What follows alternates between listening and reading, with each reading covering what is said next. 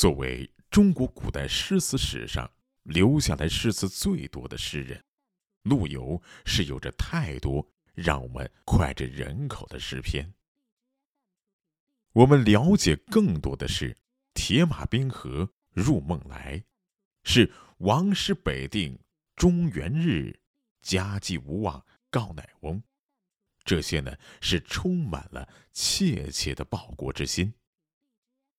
不过，在陆游六十二岁时，他曾写过一首宋诗，却和这些诗歌呢是全然不同的。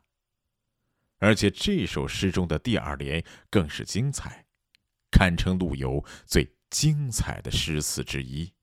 且看：“世味年来薄似纱，谁令骑马客京华？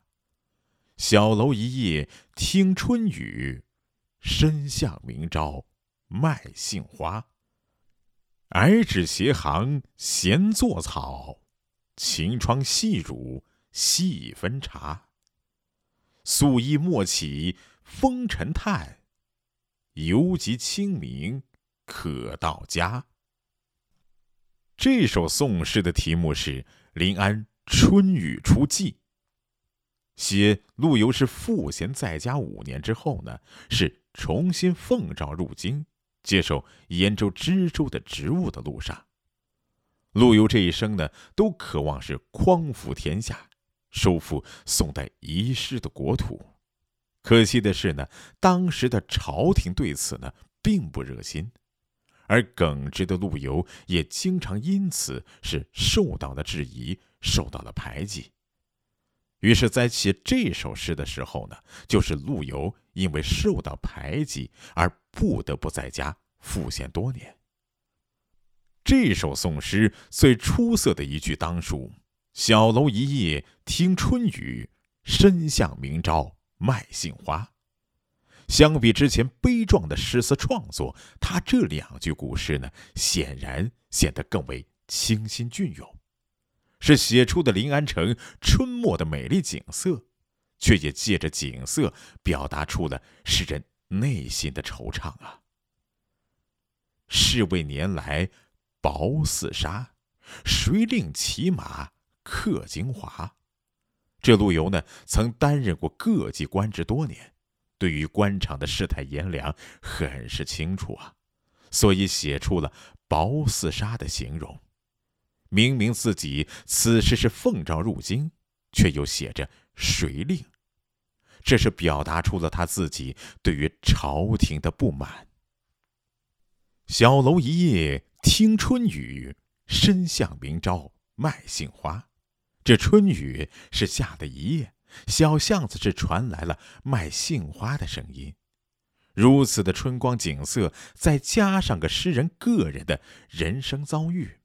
不免不令人生出惆怅之感，心生感慨之情啊！矮纸斜行闲作草，晴窗细乳细分茶。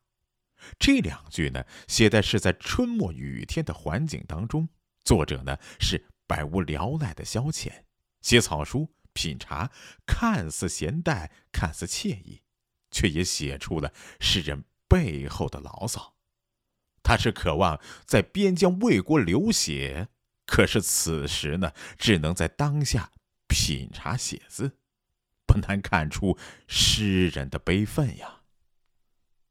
素衣莫起风尘叹，犹及清明可到家。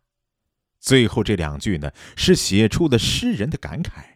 这里呢是临安城，看似一片繁华，实际上却是人心险恶，世态炎凉。幸好诗人在此地不过是临时奉诏入京，不必长期在此居住啊，而且这清明时节就可以回到老家呀。陆游的词向来是壮怀激烈，多写爱国悲愤之诗词。但也有反映乡村生活的诗句，还有追悔爱情的诗作等等。他的诗篇莫不动人心魄，但是唯有这首宋词是不悲不喜，却写出了那种无奈，那种哀伤，那种难解的心结呀。